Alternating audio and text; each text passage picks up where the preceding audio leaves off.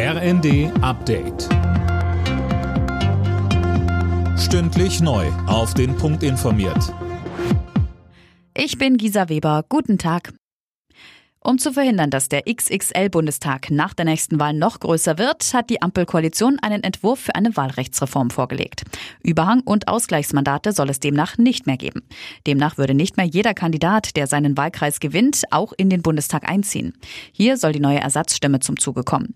Robert Verkamp von der Bertelsmann Stiftung. Die Ersatzstimme kommt nur dann zum Zuge, wenn der Kandidat, den Sie mit der Hauptstimme gewählt haben, das Mandat nicht bekommen kann, weil ihm dafür die Zweitstimmendeckung fehlt. Sie wählen mit Ihrer Hauptstimme denjenigen, den Sie als erste Präferenz haben und dann überlegen Sie sich, wenn es der aber nicht werden kann, wen hätten Sie denn an der Stelle?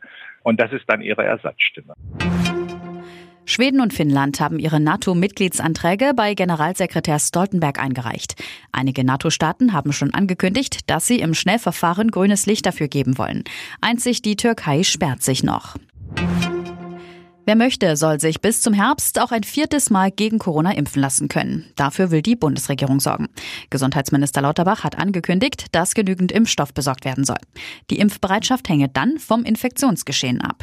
Wenn es so wäre, dass also schwere Verläufe wieder auftreten würden oder wir hätten einen Impfstoff, der die Ansteckung vermeidet, dann wäre das Interesse sehr groß. Wenn wir aber in eine Situation kämen, dass die Variante nicht allzu schwer die Menschen befällt und gleichzeitig die Impfstoffe vor der Infektion nicht gut schützen, dann wäre die Bereitschaft nicht so groß.